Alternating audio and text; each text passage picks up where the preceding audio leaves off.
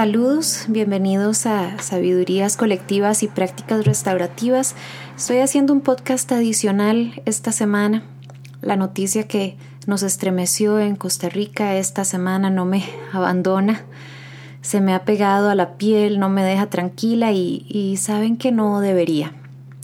Yo recuerdo el momento en el que vi el titular el miércoles por la tarde, estaba en la universidad, me apareció una notificación en el teléfono de un adolescente que había sido atropellado por el tren cerca de Plaza González Víquez, que es una zona urbana de San José.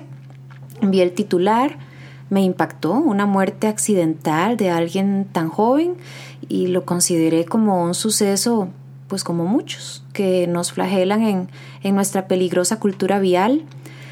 La verdad, yo estaba atareada con cosas de trabajo, no abrí la noticia, me quedé con el titular, continué con mis labores y a la mañana siguiente estaba en una clase cuando me llamó una colega del Colegio de Psicólogos y me pregunta, Claire, ¿vos me autorizarías a darle tu contacto a un periodista? Es que él quiere hacer unas preguntas sobre el bullying y yo no me considero suficientemente experta en el tema.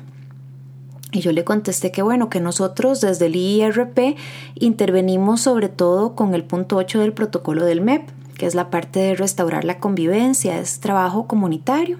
Y le pregunté si, si aún sabiendo ese contexto, si ella le parecía que, que servía. Ella me dijo que sí, que ella creía que sí. Entonces le dije que con mucho gusto que le pasara mis datos al, al periodista. Él me llamó, me preguntó si podría llegar a la UCR en más o menos una hora y yo le dije que bueno, que estaba bien, todo fue como muy rápido cuando llegó me preguntó, ¿usted vio lo del atropello del tren? Y me acordé del titular. Sí, qué tragedia. Y yo pensé, un muchacho tan joven. Bueno, es que parece que fue un caso de bullying. Y yo no sabía nada de eso. El compañero sacó la cámara, me hicieron algunas preguntas generales sobre el bullying, cómo se manifiesta, síntomas, cómo identificarlo, qué debería hacer alguien que lo esté sufriendo. Yo le insistí que tampoco podemos delegar toda la responsabilidad en la persona que lo experimenta, contesté un poquito desde mi formación en psicología y de lo que he visto y con lo que he trabajado. La verdad me sentí trastabillando con mis ideas cuando la cámara estuvo encendida le dije al periodista desde antes que necesitamos empoderar a los testigos silenciosos. Hay tres actores en el bullying, la persona que causa la violencia, quien la está recibiendo y el testigo silencioso. Pero que yo no estaba segura de que esto que había ocurrido contara como bullying, pero que todo tipo de violencia eh, tiene que atenderse rápidamente. No todo tipo de violencia es bullying, pero todo tipo de violencia debe atenderse, debe trabajarse con y desde los muchachos y muchachas. La nota salió a eso del mediodía. Creo que solo una o dos de las frases mías sirvieron tras la edición. Lo que aporté fue en realidad muy poco. Y aún eso que aporté creo que no logró dar una respuesta muy completa. Estaba bastante trabada. Y es que algo no estaba bien. En las noticias del mediodía de ese canal vi cómo los presentadores expresaban de forma muy sincera, muy genuina su preocupación por prevenir y detener el bullying. Algunos medios nacionales sacaron la noticia usando la expresión un reto disfrazado de bullying. Yo lo habría puesto al revés, bullying disfrazado de un reto. En boca de todos estuvo ayer que este niño fue desafiado por sus compañeros a atravesarse en las líneas del tren. Es decir, se le retó a una actividad que terminó en una tragedia. Y las redes sociales han reaccionado con virulencia. Hay rumores que insisten en que desde las ventanas del liceo esa tarde los estudiantes le gritaban al joven que se atreviera, que si no lo hacía era un playo o un maricón, yo no sé si algo o nada o todo de esto es cierto. No me consta, no lo sé. Sé que hay una investigación judicial de por medio, sé que una persona de 12 años murió el miércoles y que las vidas de las personas que estuvieron cerca ya nunca serán las mismas. Yo no puedo ni imaginar, no tengo la menor idea, ni tengo la intención de saber lo que está atravesando la familia de este chico. Yo lo único que puedo hacer es abrazar a mis dos hijos, contener las ganas de llorar y decir esto. Hoy aquí. En el día de hoy me han llegado más de 20 mensajes de WhatsApp de diferentes grupos y personas con banners, con imágenes, con discursos, todos digitales, sobre la importancia de prevenir el bullying. En Facebook el clima está muy parecido. ¿Cómo prevenirlo? ¿Cómo atenderlo? ¿Cómo evitamos que nuestros hijos lo sufran? Y, y, no es que eso esté mal, está bien. Todos estamos asustados, estamos muy asustados. Y hacemos lo que sabemos hacer mejor cuando tenemos miedo. Número uno, señalar con el dedo. Porque fueron los compañeros, o el liceo que no hizo nada, o la familia de este, o aquel, o el Ministerio de Educación, pero alguien tiene que haber tenido la culpa. Y si no estamos señalando dedos, estamos emitiendo diagnósticos. Es esta compleja enfermedad llamada bullying. Así que hagamos una vacuna. Y yo creo que hacemos estas cosas porque, pues porque en el fondo nos gustaría encontrar algún indicio o garantía de que esta tragedia no nos va a tocar a nosotros. Pero, ¿saben qué? No hay garantías sería por la edad. La adolescencia de por sí es una etapa en la que nos importa muchísimo la opinión de nuestros pares. El rechazo de los demás nos lastima y medimos mal el impacto de nuestras palabras en los sentimientos del otro. La adolescencia es una etapa en la que somos impulsivos y emotivos. No es equivocado pensar que en la adolescencia somos inmaduros, ciertamente somos inmaduros, y somos más proclives a hacer cosas estúpidas. Voy a poner aquí la notita psicológica. El cerebro adolescente no es como el cerebro adulto. Va a considerar más los beneficios que devengan de los riesgos. Los beneficios de arriesgarse son casi como una droga que genera el sistema límbico o, bien el cerebro emocional, que ya está en su apogeo y en su plena madurez en la adolescencia. Es mucho más fuerte que las consideraciones por las consecuencias a corto, mediano o largo plazo, porque esas, pensar en las consecuencias de mis actos, están reguladas por otra parte del cerebro, la corteza prefrontal, que no va a alcanzar su madurez hasta aproximadamente los 23 años hago el fin de la notita psicológica, pero para decirles que en la adolescencia la impulsividad le va a ganar a la razón, no porque seamos malos, sino simplemente porque somos inmaduros. Pero bueno, ninguno de nosotros queremos oír que somos proclives a accidentes solo por ser adolescentes. ¿O sería que esto pasó por él ser un varón? Los hombres incurren en más conductas de riesgo que las mujeres. Sabemos que provocan más accidentes de tránsito, muy en contra de los mitos que se manejan. Vivimos en una época en la que los muchachos se filman a sí mismos lanzándose del techo de su casa o haciendo acrobacias peligrosas en patineta para poner sus videos en YouTube o en Facebook Live.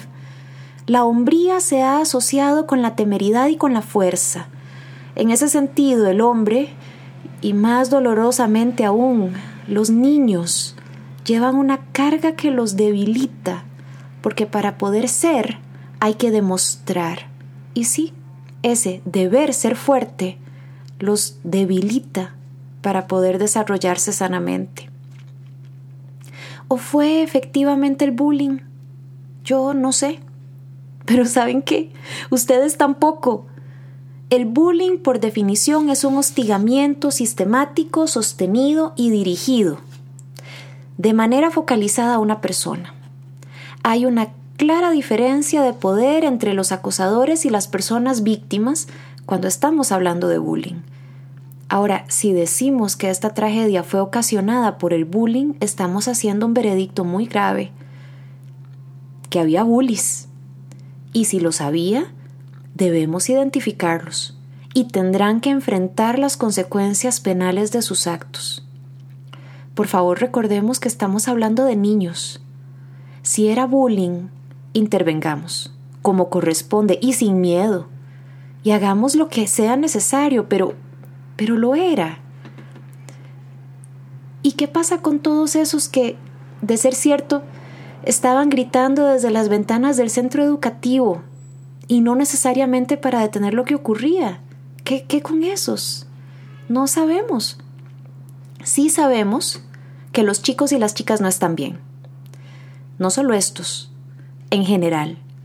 Un desafío en una situación de altísimo riesgo, en medio de gritos, que nuestros niños y niñas, no solo un bully que nos sirva de chivo expiatorio, sean capaces de gritar, atrévase, no sea playo. Eso nos dice algo sobre la violencia que nos mueve, sobre la masculinidad enferma de nuestra comunidad. Yo soy mamá de dos varones. ¿Cómo les explico? ¿Cómo los protejo? ¿Cómo los vacuno para que hagan oídos sordos a esas amenazas a su propia valía? En el clima político polarizado en el que vivimos es difícil que no haya intentos de politizar esta tragedia y no desde una política comunitaria que nos concierne, sino como desde un morbo político. Y en nuestra emocionalidad tan frágil ante las redes sociales, no dejan de abundar los comunicados que se han atrevido a viralizar las fotos de este pequeño. ¿Y a cuenta de quién?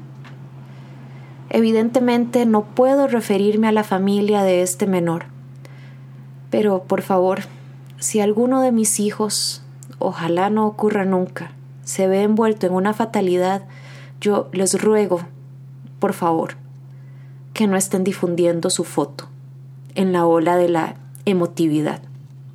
¿Qué pasó con la privacidad del dolor de esta familia?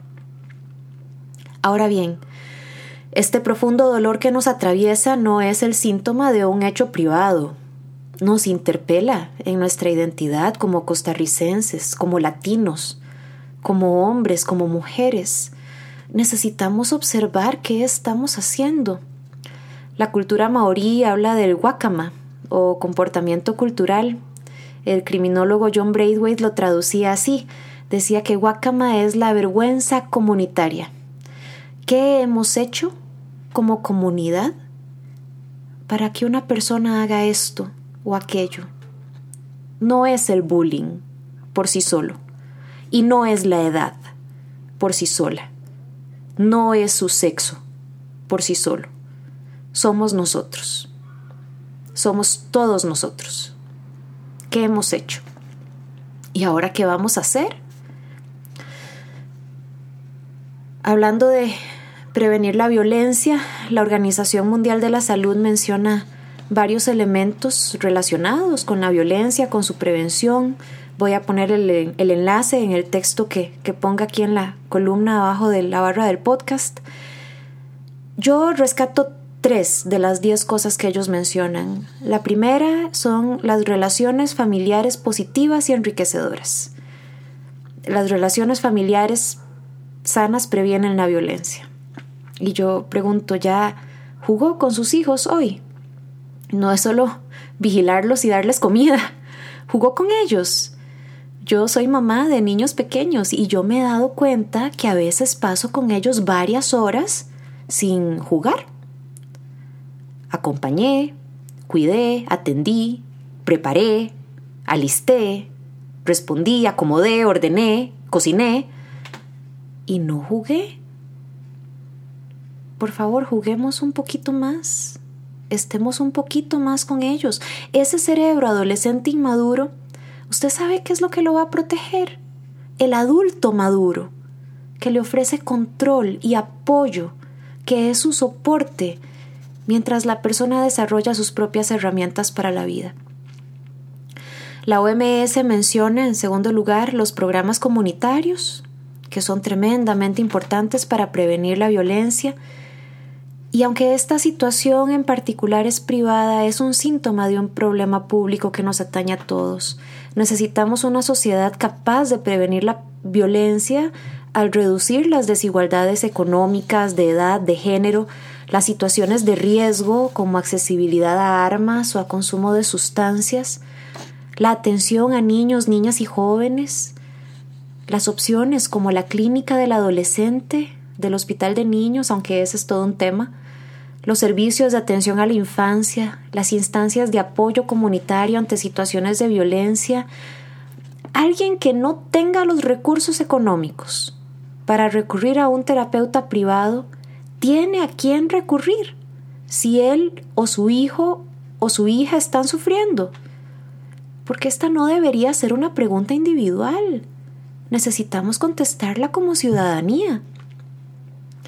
El tercer punto que quería rescatar de la OMS son los programas escolares para prevenir la violencia. Los programas desde la educación son beneficiosos y el Ministerio de Educación Pública hace lo que puede. Yo creo que el MEP tiene importantes fortalezas. Yo sé que no es perfecto. Pero por hoy dejemos de tirarle piedras, por favor. Ya he visto a más de uno diciendo que para qué perder tiempo en programas de educación sexual cuando tenemos estos otros problemas. A ver, detengámonos por un momento y participemos. Ofrezcámonos desde la comunidad, como padres y madres de familia, a colaborar con los programas que ya existen para prevenir la violencia, porque sí, hay programas que existen actualmente para prevenir la violencia y sí, son muy buenos, no son 100% infalibles. ¿Existe algo ¿Existe alguna cosa que sea 100% infalible en el trabajo con juventud?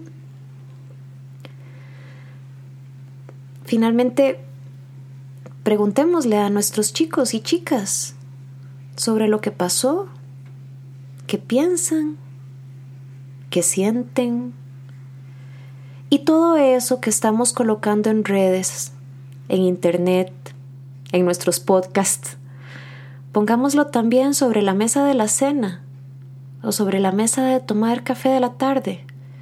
Y finalmente abracémonos como familias. Ciertamente, esta semana todos estamos de duelo.